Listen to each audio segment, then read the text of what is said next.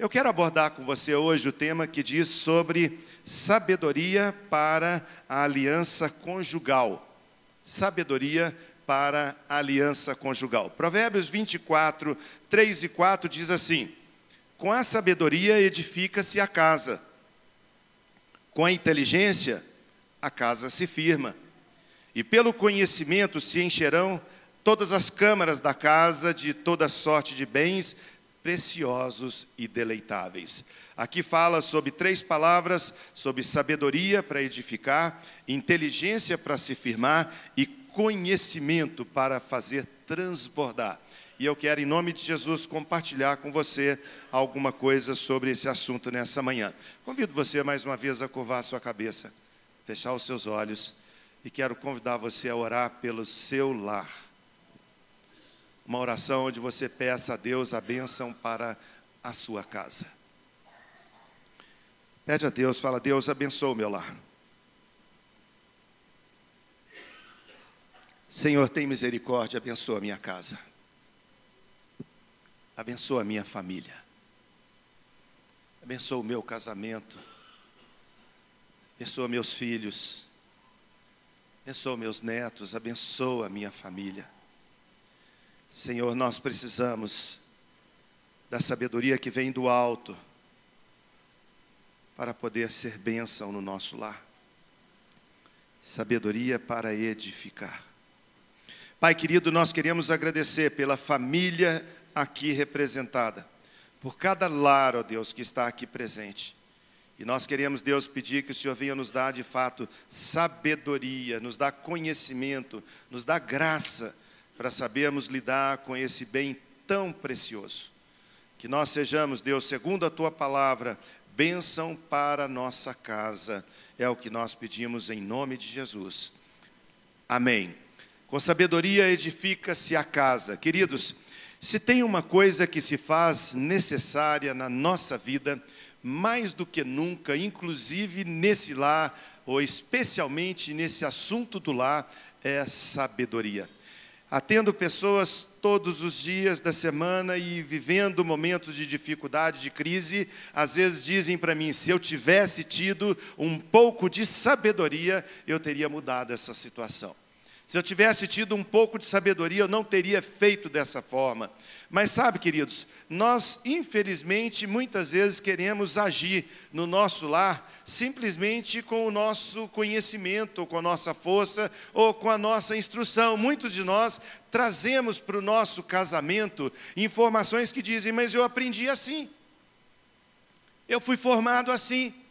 E nós, às vezes, transferimos para o nosso lar aquilo que fez parte da nossa história do passado. Há um tempo atrás, numa reunião na nossa casa, eu estava conversando com a minha filha e eu comentei, falei, filha, essa amiga que você trouxe aqui da escola, uma colega sua que você trouxe, é, que menina difícil, que dificuldade. No almoço, assim, pouco tempo conversando, ela já mostrava assim ríspida, é, a maneira diferente de falar, diferente de como nós agíamos e falávamos no nosso lar. E ela falou assim: pai, você fala assim porque você não sabe de onde ela veio. Você não tem ideia do lar dela. Você não tem ideia da referência que ela trouxe da sua casa. E quando a minha filha começou a falar comigo, pai, eu tive a oportunidade de conhecer os pais dessa menina e saber um pouquinho mais sobre ela, a gente começou a olhar para aquela moça com outros olhares, com outra visão, com outra forma de ver, entendendo, entendendo como faltou sabedoria naquela edificação daquele lar, naquela construção daquela casa, naquela família. Casamento, queridos, é projeto de Deus.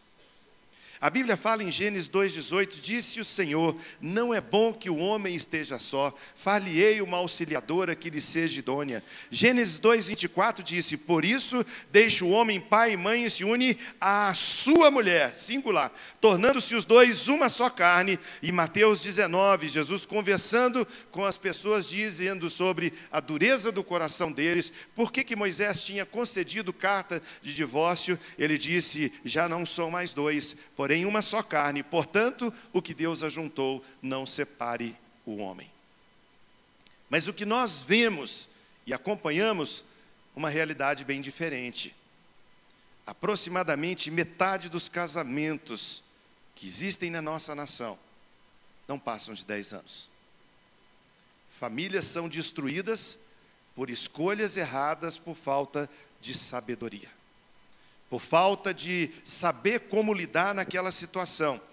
O casamento meu, seu, fizemos 40 anos de casado, vamos fazer 41 anos agora, em 1 de julho. Eu tenho certeza que todos nós estamos no mesmo barco. Passamos todos nós por dificuldades. Casamentos têm sim problemas conjugais, todo mundo tem. Todo mundo tem, mas o casamento que passa por problemas conjugais e não trabalha aquilo, vira crise conjugal. E infelizmente, quando essas crises não são trabalhadas, elas acabam com o casamento. E quando acaba com o casamento, vem aquela ideia de liberdade, vem aquela ideia de é, eu, eu cansei de sofrer, coisa semelhante a essa, mas nós sabemos que o casamento, a família, a edificação de um lar precisa de sabedoria. Primeiro, porque nem todos nós, ou todos nós, somos diferentes. Experimenta cuidar do seu filho, você que tem mais de um, da mesma forma que você cuidou do primeiro. Experimenta ser igual na maneira de ensinar, na maneira de agir. A nossa personalidade é diferente, a nossa, a nossa índole, nosso jeito. Às vezes eu vejo mãe e fala assim: não pode ter saído da mesma barriga. Isso é tão diferente, mas é verdade. Às vezes a aparência externa demonstra até que são irmãos, mas somos tão diferentes. A personalidade, a individualidade, a formação do caráter lá dentro, por mais que a gente tente ser igual com todos os nossos filhos, não tem jeito. Nós somos todos diferentes. Então nós precisamos de sabedoria para saber lidar com cada um deles na sua individualidade, na sua forma, da mesma forma, casamento. Ah, meu querido, se existisse uma fórmula onde você pegasse alguns passos e falasse assim, meia dúzia, dez passos para ter um casamento feliz, não tinha problema. Ninguém vivia dificuldade do casamento, ninguém vivia dificuldade, luta no lar, mas não existem essas fórmulas que mostram assim. Mas existe sim o desafio de Deus de buscarmos nele sabedoria.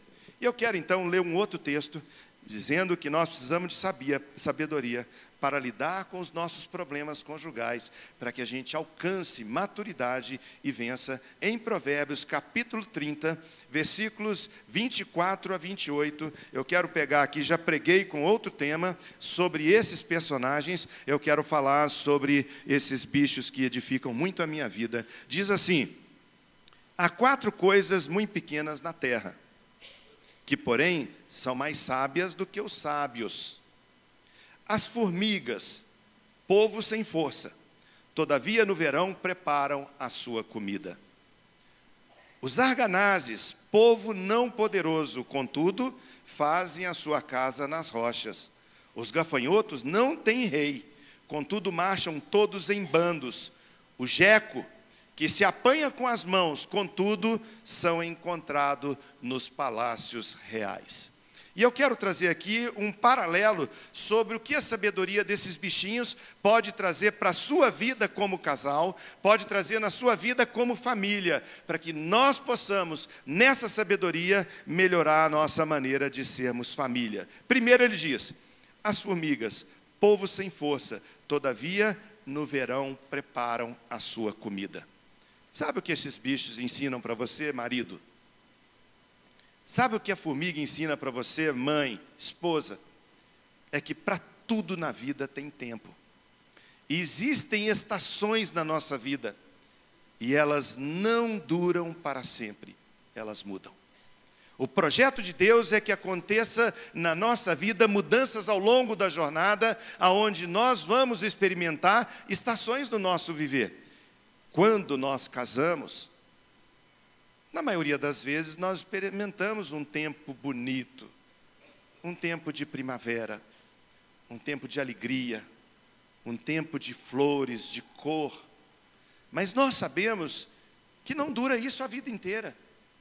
Nós sabemos que um tempo depois a estação vai mudar. Um tempo depois pode chegar inverno. E quando o inverno chega, chega o tempo frio.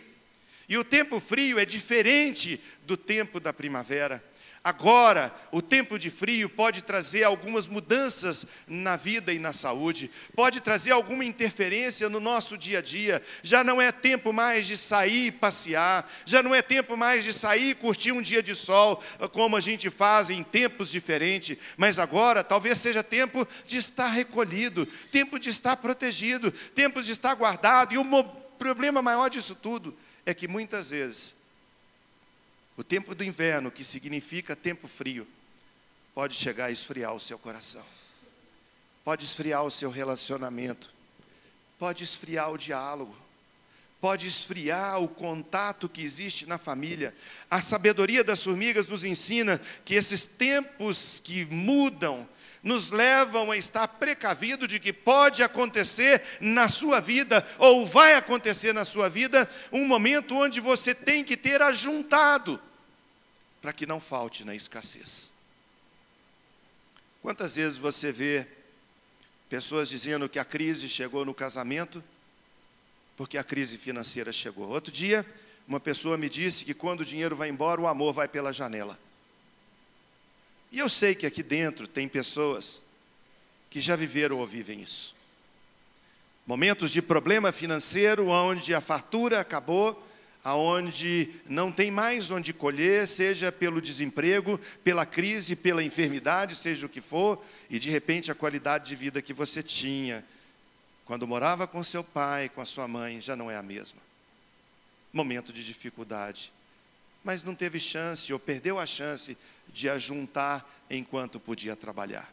Escutando um pastor outro dia pregando na televisão, ele dizia que casamento é igual conta corrente, é igual conta corrente, só saca depois que deposita.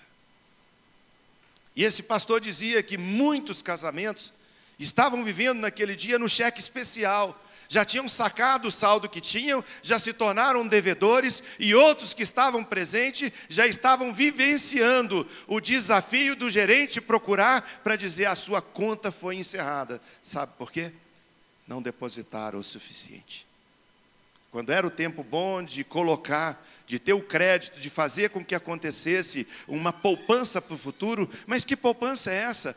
Poupança de boas palavras, poupança de elogio, poupança na oração, de orar e buscar o Senhor, poupança de bons momentos que marcam a nossa história e fazem com que a gente permaneça cada vez mais firmes, mas nós muitas vezes não aprendemos com a formiga e quando a situação está boa, nós estamos aproveitando de outras formas e não investindo naquilo que tem valor, e depois, quando a gente olha para trás, vê que é um tempo que nós não podemos mais recuperar.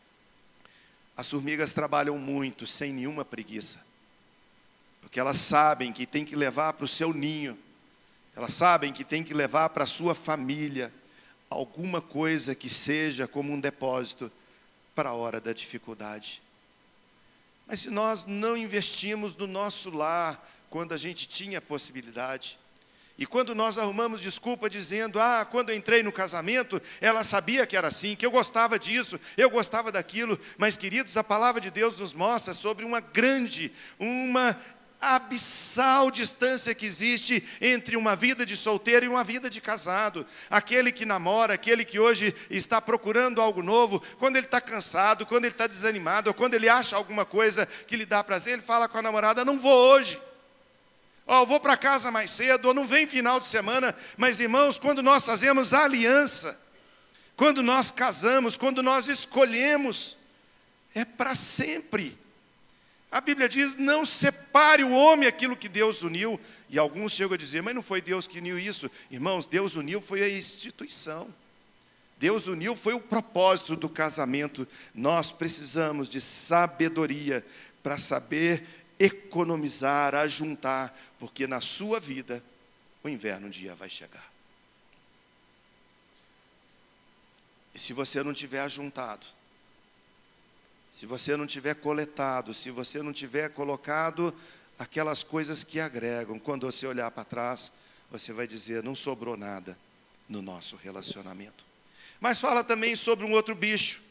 Esses bichos todos nos mostram que o amor, o respeito, a honra, as boas palavras são suprimento para o nosso dia a dia. E qual foi a última palavra de elogio, a última palavra de honra, a última palavra que edifica que você fez com a sua esposa ou com seu marido? Se não juntar, um dia vai faltar. Os gafanhotos não têm rei, contudo marcham todos em bandos. Sabe o que esse bicho nos ensina? Que eles não têm aquele que diz que ele é o chefe, ele é o cabeça, ele é o líder, ele que manda. Irmãos, no casamento não tem mandão, não. Essa ideia de homem ser cabeça do lar é uma ideia bíblica no que diz respeito à proteção, no que diz respeito à autoridade espiritual, no que diz respeito a sacerdócio. Mas a mulher, da mesma forma, deve viver desse procedimento. Não é dizer quem manda sou eu. Nós estamos vivendo na nossa nação um período de ver todos os dias na televisão, todos os dias. Homem matando mulher. Há um tempo atrás, da nossa sociedade mineira, um, um homem famoso em nossa cidade, matou a sua esposa muitos anos atrás, conseguiu, pela condição financeira, bons advogados, demorar a ser julgado. E eu lembro porque passou na televisão. Ele dizendo na televisão que ele matou por amor. A mãe da moça que morreu falou: por que, que ele não morreu de amor? Agressão, violência, autoritarismo, mandando. E quando entra então bebida nisso? Quando entra droga, quando entra essas coisas, a pessoa se torna mais ainda nariz em pé e acha que ele é que manda, ele que é forte, ele que pode acontecer. Os gafanhotos não têm chefe, mas se unem num bando e se tornam imbatíveis. Irmãos, eu fui pescar uma vez no Xingu, estávamos dirigindo o carro numa estrada de terra, já devia ter andado assim um, umas três horas longe da última cidade que a gente estava. De repente, a impressão que a gente tinha é que ia cair uma tempestade. E a impressão que a gente tinha mais adiante é que a tempestade estava descendo. De repente, irmãos, eram gafanhotos. Bateram tanto no vidro do carro, cada gafanhoto enorme, que a gente teve que parar o carro, senão nós íamos trombar. Era uma nuvem. E de onde eles saíram não sobrou nada arrasaram, destruíram, acabaram com toda a plantação. E eles não têm um chefe, eles não têm um líder, mas eles são fortes porque eles são unidos. Os gafanhotos me mostram, irmãos, que eu e a Suzana somos imbatíveis, que eu e a minha esposa somos vencedores. Os gafanhotos nos mostram que não é um mandão, mas é a unidade aquilo que traz a força, aquilo que faz vencer as batalhas, aquilo como a palavra de Deus nos diz que nós somos um, nós não somos mais dois, mas nós somos uma só carne em Cristo Jesus. Tem um irmão aqui da igreja, casal muito amigo nosso, gente muito querida, muito querida, que contou um testemunho há um tempo atrás na célula falando para nós. Empresário bem sucedido, uma empresa boa, localizado no centro de Belo Horizonte, um andar de, de, de, de gente trabalhando para ele, e de repente aconteceu uma crise no seu negócio, as coisas começam a dar errado, a empresa começa a balançar e credores não eh, eh, apertando, devedores não pagam, e aquela crise toda, e ele está vendo que ele está chegando na falência, eh, dois filhos em casa, aquele momento difícil, padrão de vida mudando, e aquele sufoco, aquele sufoco, e ele sem sem saber o que fazer, e a esposa clamando, pedindo a Deus misericórdia, sai um dia do seu escritório lá do, do, do prédio que ele está, um prédio no centro da cidade, um prédio, um, um andar alto, ele entra no elevador de terno e gravata para poder fazer uma visita, coração moído, detonado, falando: Meu Deus, o que, que vai ser? No andar de baixo entra uma outra pessoa. Diz a ele: Bom dia. Ele fala: Bom dia. De repente, esse homem vira para ele e fala assim: O diabo está querendo destruir a sua vida. Deus está me mostrando que ele conseguiu interferir e aniquilar os seus negócios, destruir a sua empresa. Mas sabe, meu amigo, eu não sei quem é você, mas eu queria te dizer: ele pode destruir os seus negócios, mas ele não vai destruir o seu casamento. Sabe por quê? Eles eram unidos. passaram pela crise e perderam tudo. Estão dando a volta por cima, recomeçando. E o casal mais unido do que nunca. Porque eles entenderam que a sabedoria de Deus é que não há um que manda, não há um que é o autoritário, aquele que diz quem manda aqui sou eu, mas uma unidade que diz nós dois somos imbatíveis, nós caminhamos na força do Senhor. E sabe, queridos, gafanhotos não têm rei, mas macho em bandos. A sabedoria dos gafanhotos nos ensina sobre unidade. O seu lar tem unidade? O seu lar tem unidade, aquilo que segura, aquilo que faz com que a soma de dois, de um mais um, seja bem maior do que o próprio número dois, uma potencialidade, alguma coisa que faz crescer sabedoria para lidar com os nossos problemas conjugais antes que se tornem em crise e antes que acabem em tragédia. Mas a Bíblia fala também sobre um outro bichinho, conhecido aqui na Bíblia como lagartixas ou jeco. A Bíblia diz que esses bichinhos nós apanhamos com a mão, mas contudo são encontrados em palácios. Lá no, no meu sítio, na fazenda, vira e mexe, tem uma lagartixinha, você vê ela fica escondida num canto, querendo comer o mosquito que ali chegou. Ela é pequenininha, ela é voraz daquilo que faz, mas ela é encontrada em todos os lugares da casa, inclusive achado em lugares onde a gente nem pensa que vai ver. Sabe o que, que esses bichinhos me ensinam, Alexandre? Que quando nós buscamos sabedoria em Deus, nós alcançamos lugares que nós nunca pensamos que íamos alcançar. Os nossos sonhos são potencializados.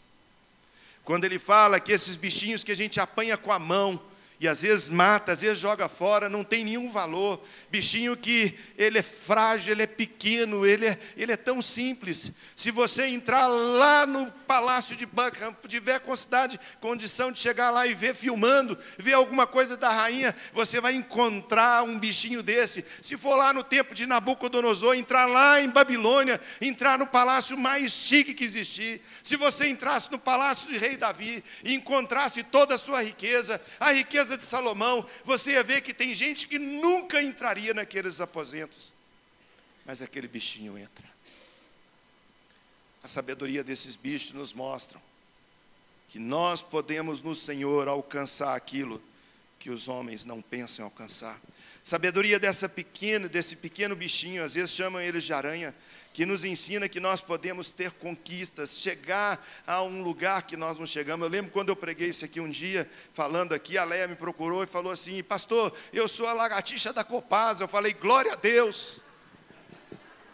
Entre em lugares onde você não entraria, e lá ela é encontrada, e lá ela é testemunho do amor de Cristo, lá ela fala do poder de Deus. Nós podemos entrar, irmãos, quando nós temos a sabedoria que Deus dá a esses pequenos animais, condição de chegar onde a mente humana não consegue alcançar, mas nós podemos ser encontrados até mesmo em palácios. O amor, o respeito, a honra Boas palavras nos leva a valorizar o casamento de tal maneira que o casal alcançam aquilo que naturalmente não é alcançável. Eu fico lembrando histórias de pessoas que participaram da nossa vida. Você consegue trazer alguém à memória?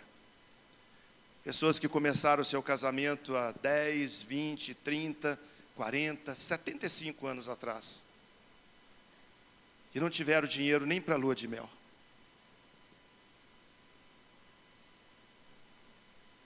Se casaram com uma mobília tão simples. Começaram a sua vida com um enxoval que, se alguém não tivesse ajudado, não dava nem para trocar. Passa os anos, olham para trás, um olhando no olho do outro, falar, querida, Olha de onde nós saímos e aonde Deus nos levou. Porque alcançaram em Deus a sabedoria de entender que eles são como formiga, que ajuntam na boa estação, sabendo que um tempo ruim pode chegar. Entender a sabedoria dos gafanhotos, dizendo aqui que quem manda não sou eu, quem manda não é a minha esposa, quem manda é Deus, é Deus quem nos conduz, Deus que nos dirige e nós caminhamos na unidade e ninguém rompe a nossa unidade. É sabedoria para saber que, mesmo pobre, simples, humilde, nós começamos a nossa jornada do casamento sem casa própria, sem um carro, e de repente, quando olhamos para trás, eu sei que você já fez isso, fala: Meu Deus, como eu consegui formar os meus filhos na universidade. Como é que eu consegui ter uma casa própria? Sabe por que você conseguiu? Pela graça, pela bondade e misericórdia do Senhor, que te deu sabedoria para permanecer com a sua amada e com seu amado e alcançarem juntos aquilo que Deus deu. E o quarto bichinho, encerrando, fala sobre os coelhinhos ou arganazes.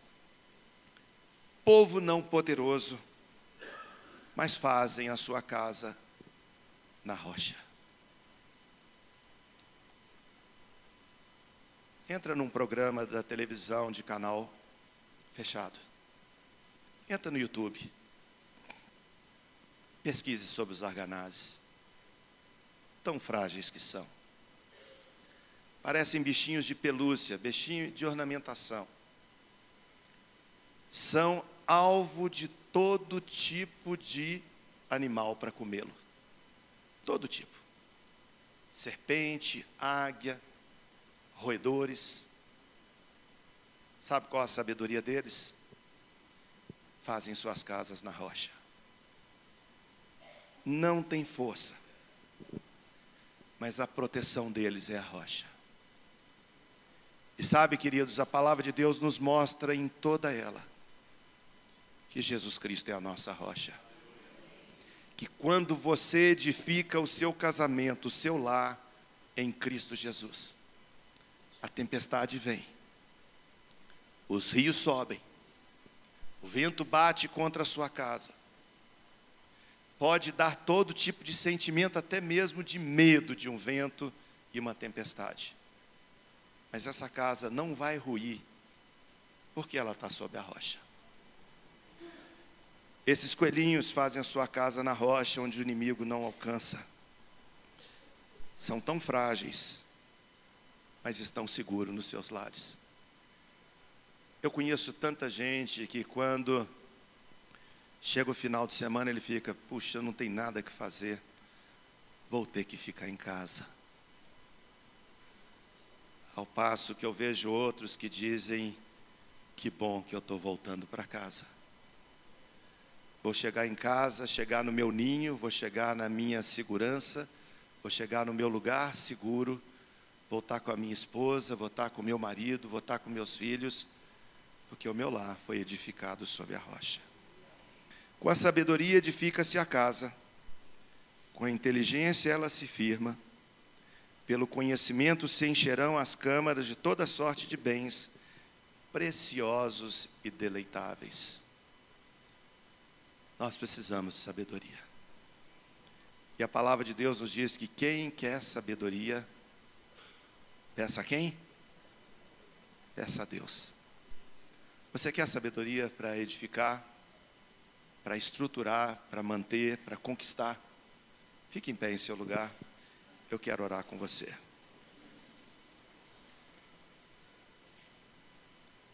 Sabedoria.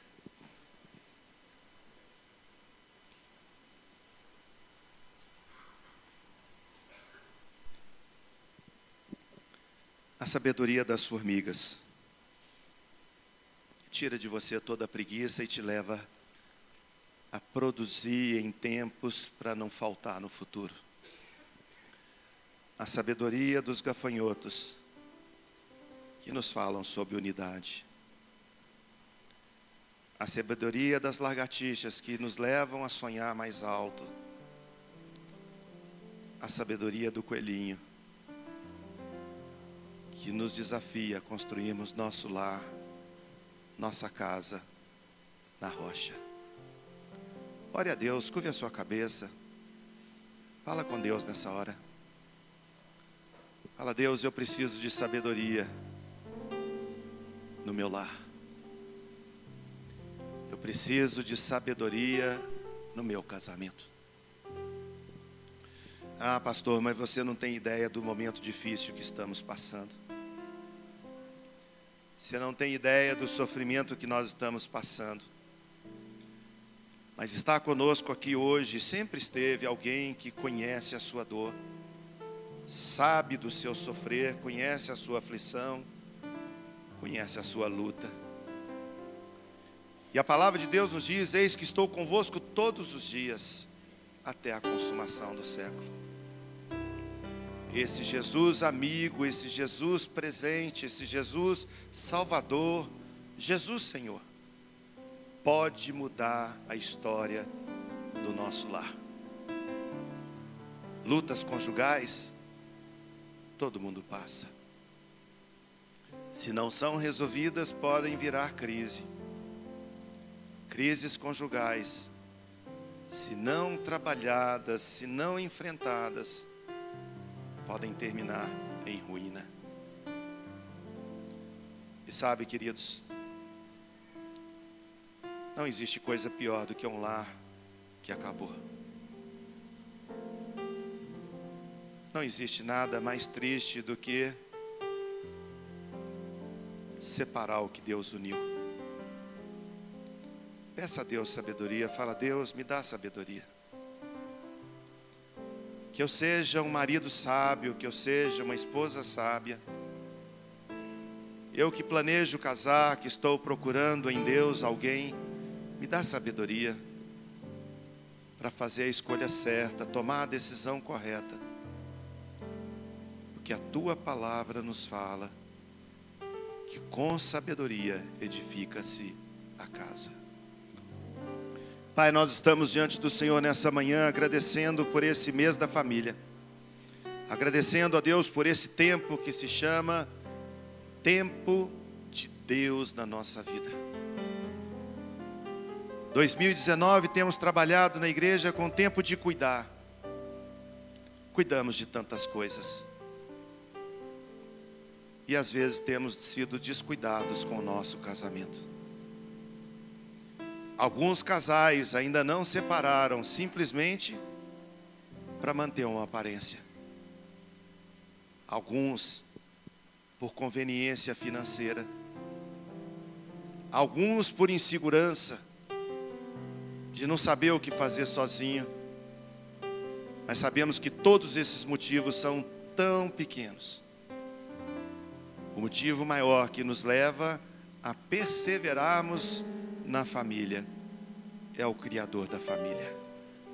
Eu quero pedir, Pai querido, em nome de Jesus Cristo, que o Senhor esteja abençoando cada lar aqui nessa manhã, cada casamento, trazendo, Deus, a tua paz, retornando o diálogo, trazendo de novo a comunhão, trazendo a unidade, trazendo a tua palavra.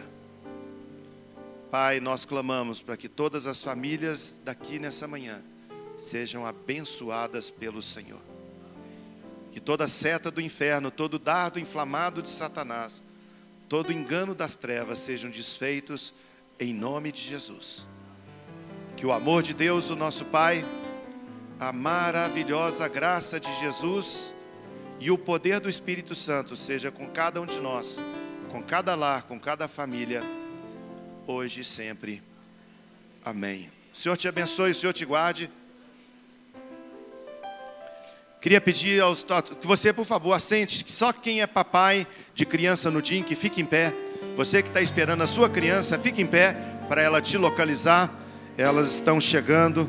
Hoje, 17 horas e 15 minutos, classe para recepção de membros à noite. Venha celebrar com esses irmãos a sua vinda, a sua permanência, a sua estada na IMC. Você, papai, não vá embora, espere a sua criança para recebê-la em segurança Deus abençoe seu dia.